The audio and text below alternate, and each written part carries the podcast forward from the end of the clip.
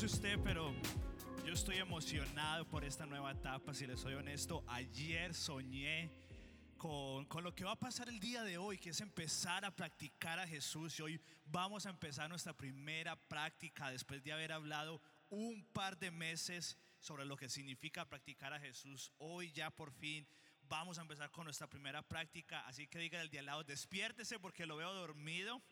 Y sonría porque lo veo con ganas de que quiere ir a la cama. Dígale, dígale al de al lado. Hoy vamos a empezar con nuestra primera práctica y es lo que vamos a seguir haciendo cada domingo.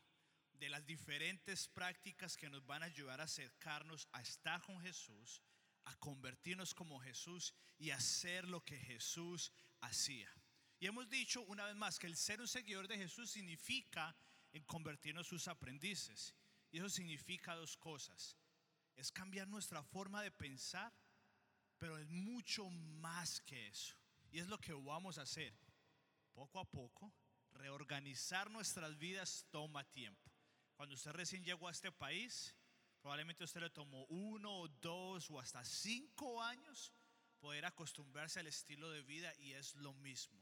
Así que el ser un aprendiz de Jesús significa no solamente cambiar nuestra forma de pensar, sino también cambiar nuestra forma de vivir y significa estar con Jesús, convertirnos como Jesús y hacer lo que Jesús hacía. En, mil, en los 1400 hubo una de las mayores invenciones de la humanidad. ¿Alguien de pronto sabe cuál es?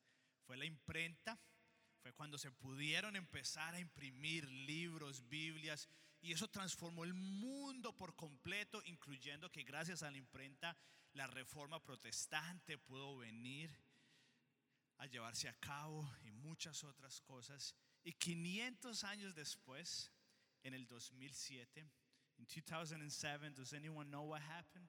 ¿Alguien sabe qué pasó en el 2007? Uno de los CEOs más importantes de la historia, se paró y anunció eh, la salida del iPhone. Ahorita es como muy, muy normal que tengamos el iPhone. La otra vez, ayer, mi esposa y yo estábamos viendo un comediante y él decía como ahorita, si no tenemos el celular, no lo sentimos, es como que se nos está pasando algo. Como que, ay, aquí está. Y se ha vuelto muy común de nosotros. Y, y tanto en la imprenta como el celular, como la radio, la televisión, ha traído muchísimos beneficios a nuestras vidas, pero también ha traído consecuencias. Ha traído consecuencias en las que de pronto ya no estamos acostumbrados a que no tengamos algo en los oídos o en los ojos o en las manos. Maybe for the young ones, you don't even know a time when our iPhone didn't exist. And maybe uh, it's really weird to eat breakfast or lunch by yourself without looking at a screen. De pronto para los más adultos, cuando vamos en el carro, aunque no sabemos qué estamos escuchando, pero siempre tenemos algo en el fondo sonando. La televisión podemos estar doblando la ropa o no lo estamos viendo, pero siempre está ahí en el fondo. Y es porque, si somos honestos, hemos perdido la capacidad de estar en silencio y quietos. Hemos perdido la capacidad de poder pasar un par de segundos aquí. Y eso es lo que vamos a estar hablando de la primera práctica que se llama el silencio y la quietud. Silence and solitude. That's going to be our first practice. Y es una práctica que nos va a ayudar a cumplir la primera meta. ¿Que es cuál? Estar con Jesús. Esa es la primera, esa es la primera meta que usted y yo tenemos como su aprendiz. Y la práctica que nos va a ayudar es el silencio y la soledad. That first practice that's going to help us be with Jesus is going to be silence and solitude. Pero es miedoso. Da miedo estar en silencio y estar a solas. La mayoría de nosotros creemos que el estar a solas es malo. Y hay veces que es malo pero hay veces que es necesario.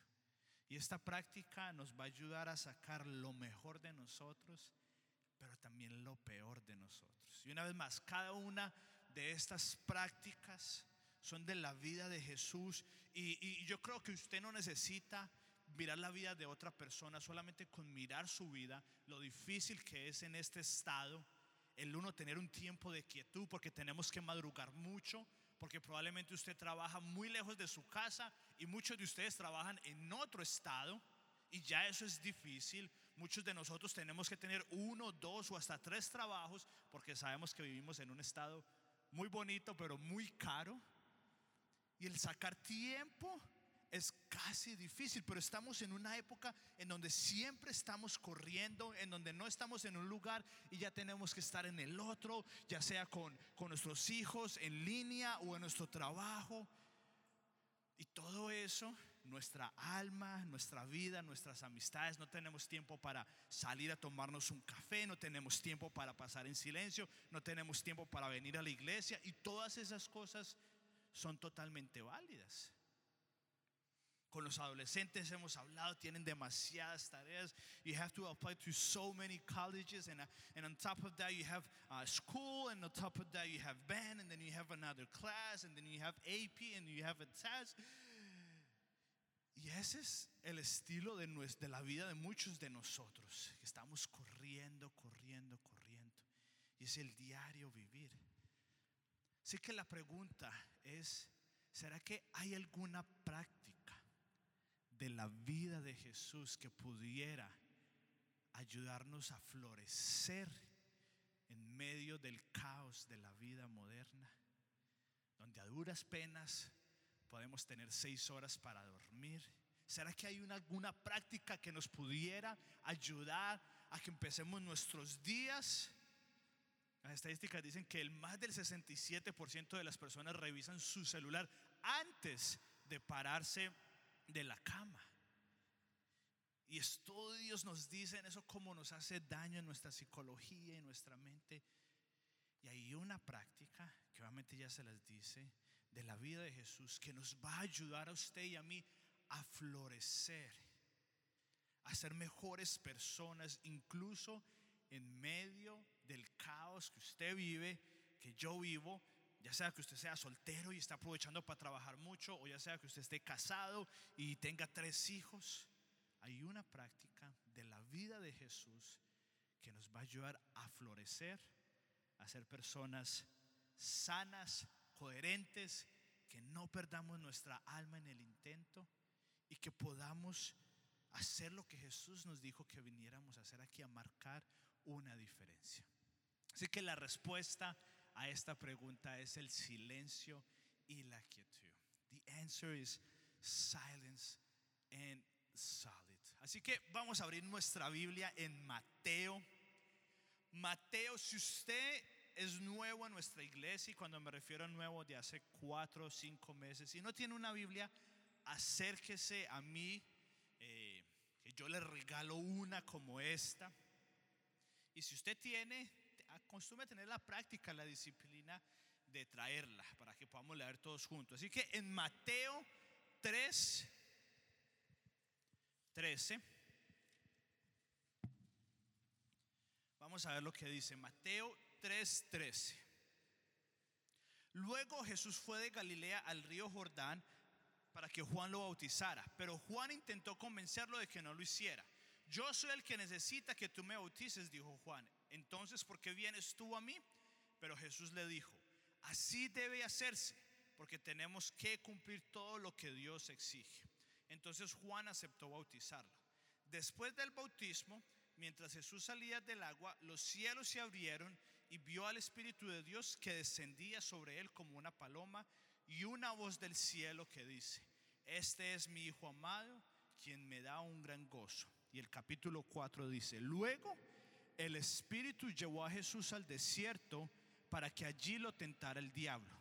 Durante 40 días y 40 noches ayunó y después tuvo mucha hambre. Y en ese tiempo el diablo se le acercó y le dijo, si eres el Hijo de Dios, di a estas piedras que se conviertan en pan. Y Jesús les dijo, no, pues las escrituras dicen, la gente no vive solo de pan, sino de cada palabra que sale de la boca de Dios. Aquí es cuando el ministerio de Jesús empezó. Y es, si usted se da cuenta, y le pone atención a lo que estamos leyendo, no tiene sentido de que Jesús es bautizado, los cielos se abren, hay este tremendo espectáculo, todo el mundo ve como una paloma descendiendo. Y después de eso, lo primero que hace Jesús no es ir a predicarle a cinco mil personas, no es conseguir un trabajo, no es abrir Instagram o Facebook, no es ir a tomarse un café. Lo primero que Él hace, guiado por el Espíritu Santo, es ir al desierto. Lo primero que Jesús hace es ir al desierto. The first thing that Jesus does right when it's his time to shine, he goes into a really quiet and lonely desert place. Ahora, yo no sé usted, pero yo cada vez que leía esta Biblia, yo decía, ¿por qué el Espíritu Santo haría eso? Porque en mi forma de ver, después de, bueno, yo nunca he ayunado 40 días, eh, pero después de ayunar tres días, yo ya estoy a mi peor momento. Entonces yo digo, ¿cómo es que el Espíritu Santo puede llevar a que Jesús ayune por 40 días y que después vaya frente a frente con el mismo diablo? En mi forma de verlo, en mi experiencia, yo digo, eso no, yo digo, eso no tiene sentido. Es el momento más débil de Jesús. Porque la mayoría de nosotros lo vemos así, no comer, voy a estar en mi debilidad. Pero la verdad es que Jesús en ese momento, después de los 40 días y 40 noches, era cuando estaba en su momento más alto de su vida espiritual. Después de haber pasado tiempo a solas con Jesús. Y en el, en el idioma original la palabra desierto es eh, haremos, si lo haremos, perdón. Y significa, y es traducido de muchas, de muchas maneras, desierto o desert, un lugar desolado, isolated place, un lugar desértico, un lugar solitario, a lonely place, un lugar solo y un lugar de quietud. Cada vez que eh, los que escribieron la Biblia utilizaban esta palabra, eremos, tenía que ver con cada una de estas formas. Entonces cuando usted y yo leemos que se fue al desierto, pensamos de que no, el Espíritu Santo lo llevó para que sufriera, porque honestamente la mayoría de nosotros creemos eso, que el Espíritu, como que Dios nos guarda y justo cuando estamos más débiles nos pasan las peores cosas. Y es como que, ay, Dios dejó que lo peor pasara justo cuando yo estaba más desanimado. Pero no es así, el Espíritu Santo lo llevó y el diablo vino a Jesús a tentarlo en el momento más débil. Eso es lo que nosotros pensamos. Pero en realidad lo que hizo fue que el Espíritu Santo llevó a Jesús porque después de 40 días y 40 noches de silencio y quietud, Jesús estaba en la cima de su vida espiritual para entonces poder ir frente a frente con el enemigo como lo vimos la semana pasada. Fue después de haber estado practicando, ahorita no, vamos a decir que vamos a, a tener un ayuno de 40 días y 40 noches, no, pero va al principio de estar con Jesús que en vez de nosotros creer de que estas prácticas nos hacen más débiles, como puede ser el ayuno, lo que nos hace es más fuerte. Y miren, y esto no solamente algo de solo una vez, de que, ah, Jesús, como de pronto lo hacemos acá o lo hacemos muchas iglesias, ayunamos una vez al año, al inicio del año, y eso es lo más típico, pero veamos qué pasa en la vida de Jesús. Si vamos a un par de páginas al lado, en Marcos, en Marcos 1, versículo 35, y si se pregunta, estoy leyendo de la nueva traducción viviente, y en el versículo 35 dice lo siguiente, a la mañana siguiente, antes del amanecer, Jesús se levantó y fue a un lugar, Eresmo, a un lugar en su Biblia, en mi Biblia dice, a un lugar aislado para orar. Más tarde Simón y los otros salieron a buscarlo cuando le encontraron le dijeron, todos te están buscando. Y Jesús le respondió, debemos seguir adelante e ir a otras ciudades y en ellas también predicaré porque a eso he venido. La palabra que usted y yo vemos ahí, lugar aislado, es la misma palabra que el que escribió Marcos y Mateo, es la misma palabra que fue utilizada para desierto. Así que vemos de que esto es un estilo de vida de Jesús. No es algo de solamente una vez que vengo aquí los domingos o el ayuno. No, es algo que Jesús hacía constantemente. Y vamos a ver qué dice en Marcos, un par de páginas al lado, Marcos 6. Marcos 6, versículo 30. Los apóstoles, esto es súper curioso, mire, los apóstoles regresaron de su viaje y le contaron a Jesús todo lo que había hecho y enseñado. Entonces Jesús les dijo, cuando alguien llega muy cansado, ¿qué es lo primero que le decimos? Venga, tome una siesta, vamos a tomarnos un café. Y eso pasa en la vida de los discípulos. Estaban tan ocupados que los discípulos no habían tenido ni tiempo para comer. ¿Alguien alguna vez ha estado tan ocupado así que se le ha olvidado comer? Sí, todos. Y mire lo que Jesús les dijo. Jesús les dijo, vayamos solos a un lugar tranquilo para descansar un rato. Una vez más, la palabra tranquilo es la misma palabra que acabamos de leer en Marcos 1 y es la misma palabra que leímos en Mateo del lugar desértico de que es algo que es constantemente. Y mire, Jesús les dijo, vayamos a un lugar tranquilo para descansar un rato. Y lo dijo porque había tanta gente que iba y venía que Jesús y sus apóstoles no tenían tiempo ni para comer. Nos podemos identificar cada uno de nosotros cuando estamos demasiados ocupados y cuando estamos en el momento más difíciles de nuestra vida, en el momento más ocupado como lo estuvieron los apóstoles, lo que Jesús les dijo, no es, venga, veamos una película, otras vacaciones, un colchón nuevo. Lo que Jesús les dijo es la, la misma invitación que el Espíritu Santo hizo con Jesús de llevarlo al desierto, a un lugar solitario, a estar con Jesús. Y si somos honestos, la mayoría de nosotros, yo incluyéndome, en la etapa que estamos más ocupados, que tenemos más responsabilidades. ¿Qué es lo primero que sacamos de nuestra vida para que podamos hacer todo? Tiempo de orar, el tiempo de leer la Biblia, si es que lo tenemos. Cuando usted y yo estamos más ocupados, lo primero que decimos, ah, no tengo tiempo para orar, lo voy a hacer en el carro cuando voy manejando y alguien se me mete. Eso es lo que usted y yo hacemos. Cuando nuestra vida está más ocupada, lo primero que se va a hacer pasar tiempo con Jesús. Pero Jesús hizo todo lo contrario. Y una vez más, fue un estilo vida constante en donde vemos, y ahorita ya lo vamos a leer en Lucas. Si usted traza la vida de Jesús y la mejor forma de hacerlo es en Lucas, por eso es que como iglesia estamos leyendo eh, Lucas. La mejor forma de leerlo es por Lucas porque, eh, como lo ha dicho nuestro pastor varias veces, él es el que mejor lo escribe como de forma cronológica, qué pasó hoy, qué pasó mañana. Y cuando usted lee Lucas, hay un momento en donde usted ve que Jesús empieza a tener muchísima fama. There's a moment in Luke where you see that Jesus is starting to become really, really famous. Y vamos a ver qué hace Jesús. De pronto usted y yo no vamos a ser famosos, pero es el equivalente, el equivalente de Jesús ser famoso es cuando estaba súper ocupado.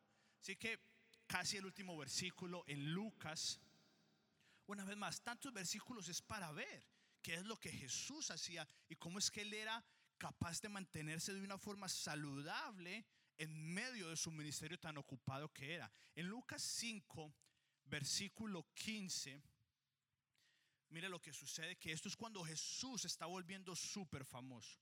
Y dice, Luke 5, verse 15, y dice, sin embargo, a pesar de las instrucciones de Jesús, las noticias de su poder corrió aún más y grandes multitudes llegaron para escucharlo predicar y ser sanados de sus enfermedades. Así que Jesús muchas veces se alejaba al Eremos, que en su Biblia y en mi Biblia dice al desierto para orar.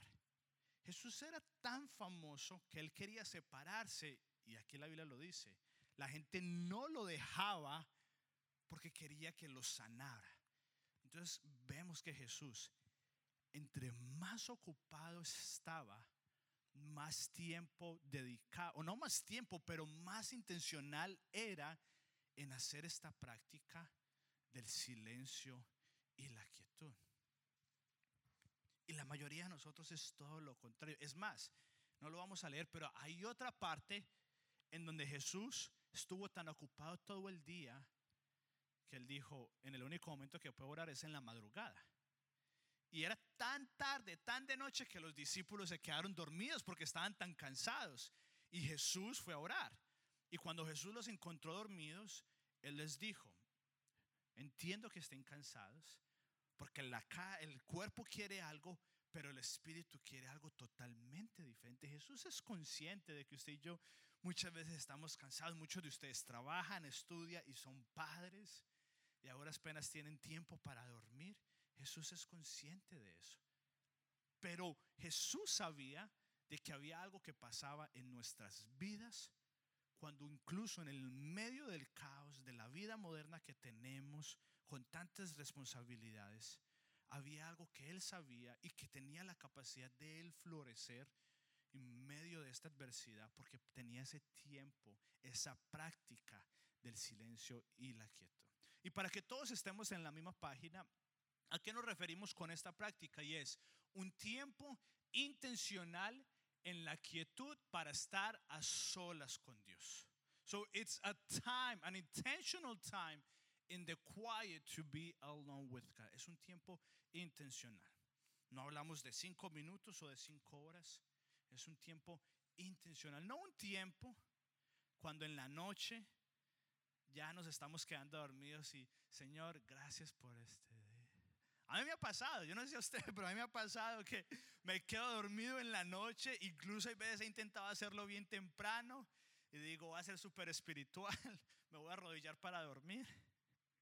Y cuando me levanto estoy aquí todo marcado porque me había quedado dormido, con babas. A todos nos pasa, a todos nos pasa, pero es, es un tiempo intencional. Y más adelante vamos a hablar en, en el grupo de evidencias, vamos a estar hablando de cómo lo puede hacer si usted recién está empezando, cómo lo puede hacer si usted va en un nivel intermedio y cómo lo puede hacer si usted va en un nivel avanzado. No es tanto de dónde usted está, sino que usted lo pueda empezar a hacer, tener ese tiempo intencional. Y una vez más, para usted poder tener ese tiempo, vamos a lo que significa ser un aprendiz de Jesús. Vamos a tener que reorganizar nuestras vidas vamos a tener que hacer cambios drásticos para usted y yo poder tener ese tiempo. Sea cinco minutos, diez horas, todos tenemos un contexto diferente. Pero es tener ese tiempo intencional de esta práctica que nos va a ayudar a estar con Jesús. Vamos a la que sigue. Mira lo que dice aquí. En el silencio y la quietud nos enfrentamos a lo bueno y a lo malo que ha pasado en nuestras vidas, a los momentos de alegría y a los momentos de tristezas, a los momentos de celebración y a los momentos de llorar. Nuestro deseo y hambre por Dios y nuestra falta de deseo por Dios. Esto es lo que pasa cuando usted está en silencio. Lo mejor y lo peor que le ha pasado a usted empieza a surgir. Muchos de los hombres no lloramos no porque no sepamos o no sabemos, sino porque no hemos tenido el tiempo de sentarnos a sentir. Y esto da miedo. Usted ir, sentarse y escuchar la voz. Muchos de ustedes no lo han hecho porque empiezan a venir esas preguntas porque estoy solo, porque tengo X edad y no he hecho nada con mi vida, porque me dejó mi ex esposo, mi ex esposa. Maybe the young ones. It's scary because we never done it. We don't know a time where we didn't have a, something to text or look at. And it's scary because we don't know how to be alone by ourselves. It happens to me. Y en estos momentos empezamos a recordar lo malo que hemos hecho. Pero también es cuando empezamos a sentir la gracia de Dios. Es cuando empezamos, nos llegan los pensamientos que hemos querido ocultar con tanta bulla, con tanto ruido, con tantas aplicaciones a nuestra vida. Pero es cuando escuchamos, o ni escuchamos, solamente sentimos que Jesús nos dice, todo va a estar bien. da miedo, inténtelo. Al principio usted no va a ser capaz, porque no estamos acostumbrados, nos van a venir pensamientos de todo lo que tenemos que hacer, por eso es una práctica. Pero después va a llegar un momento en el que las preguntas más difíciles de su vida van a empezar a salir.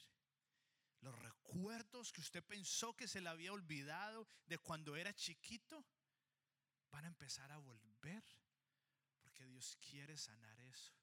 Y es una, el silencio y la quietud es una contradicción como de pronto no hay ninguna otra práctica, de pronto en el ayuno, en donde vemos lo mejor que Dios quiere hacer en nosotros y lo peor que nos ha pasado en nuestras vidas.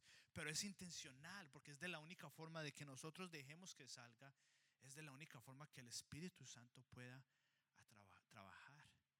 Es cuando empieza a acordarnos de que no le hemos hablado a nuestro Padre hace cuántos años. Y el Espíritu Santo nos empieza a decir, llámalo, escríbelo. Y la tentación va a ser no hacerlo y dejar de hacer esta práctica. Pero eso es lo que es ser un aprendiz de Jesús.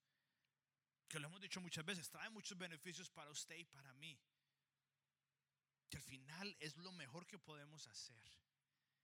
Y es esta práctica constante que muchos, y yo me incluyo, pero muchos teólogos y muchas personas que llevan hablando de practicar a Jesús por muchos años, muchos se atreverían a decir que esta es la práctica más importante de un aprendiz de Jesús. Porque mire lo que dice Henry Nouwen. Todo esto se resume en esto. En la que sigue Juan. Mire, dice, sin el silencio y la quietud es virtualmente imposible vivir una vida espiritual. No tomamos la vida espiritual seria si no separamos un tiempo para estar con Dios y escucharlo. Esto no es para que usted se sienta mal, esto es solamente para decir lo que es. Si usted nunca lo ha hecho, está bien, no hay problema. Para eso estamos acá, para empezar a practicar. Dice, es virtualmente imposible que usted tenga una relación con Jesús, con su mejor amigo, con su mejor amiga, con su esposo, con su esposa, si usted no tiene tiempo solas con él o con ella.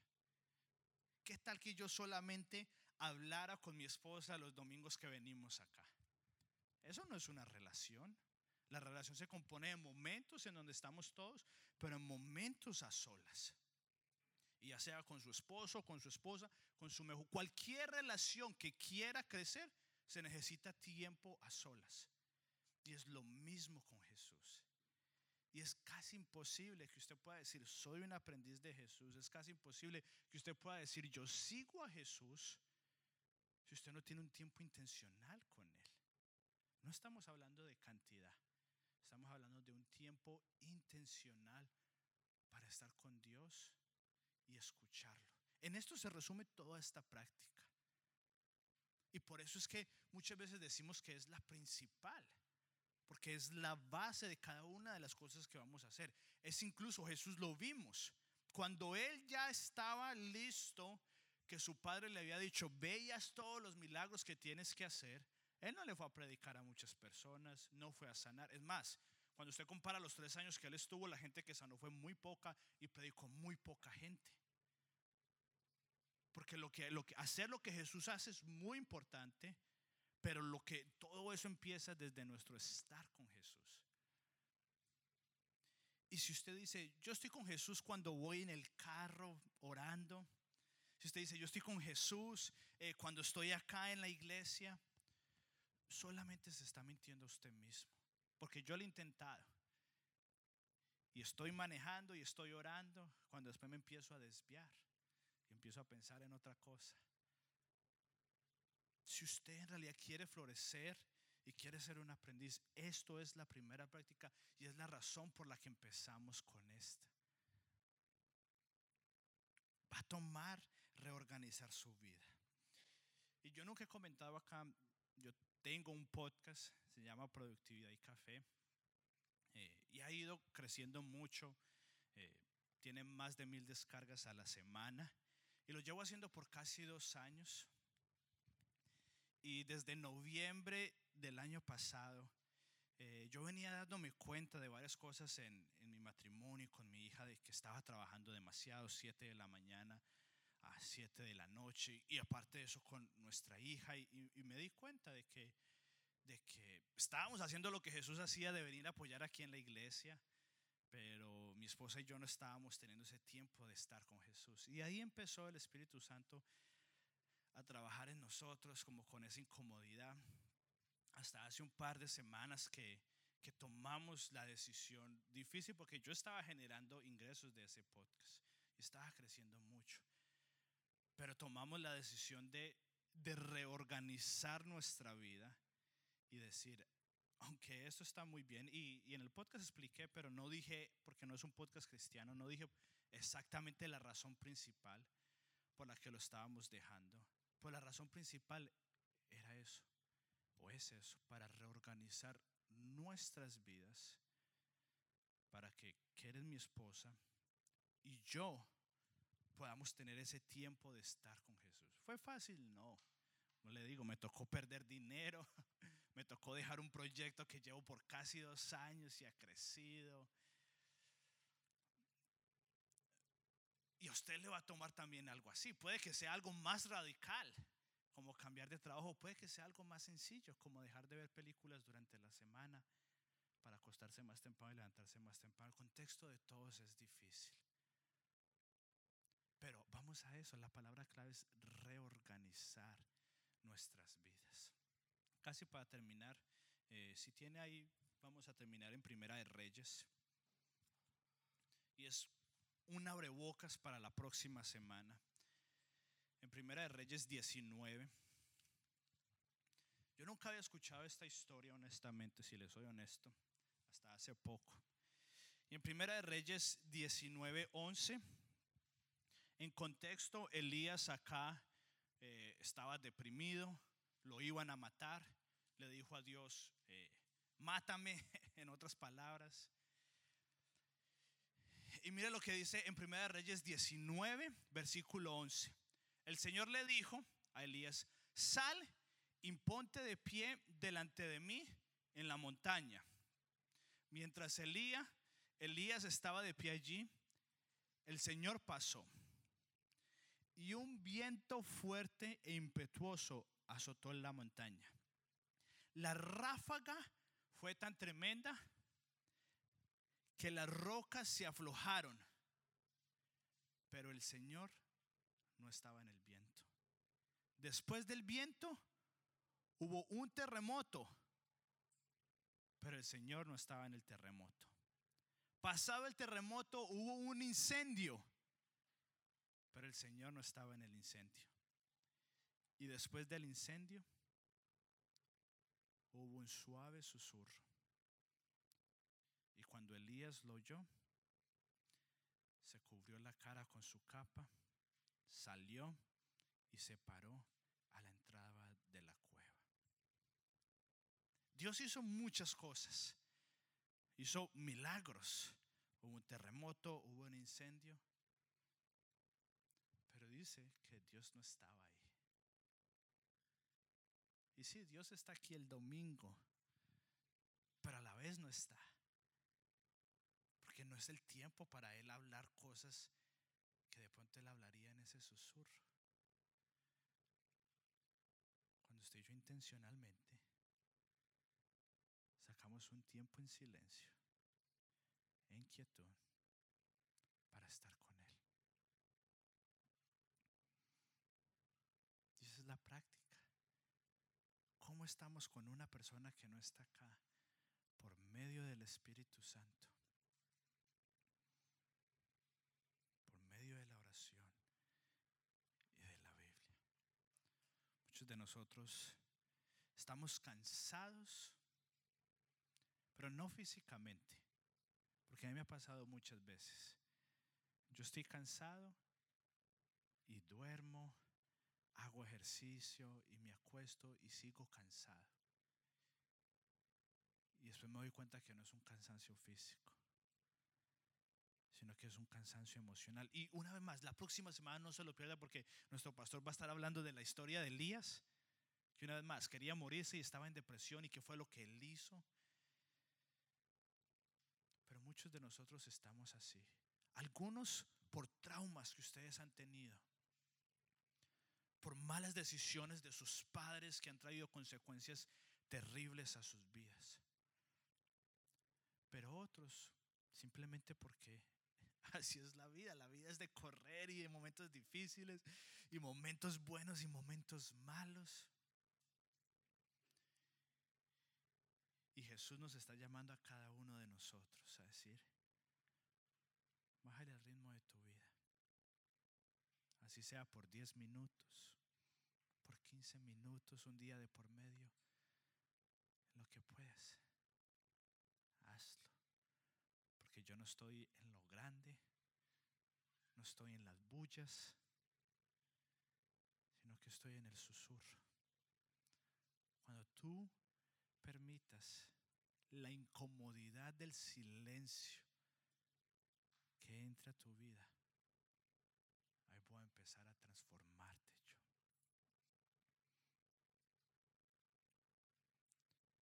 Y queremos empezar acá.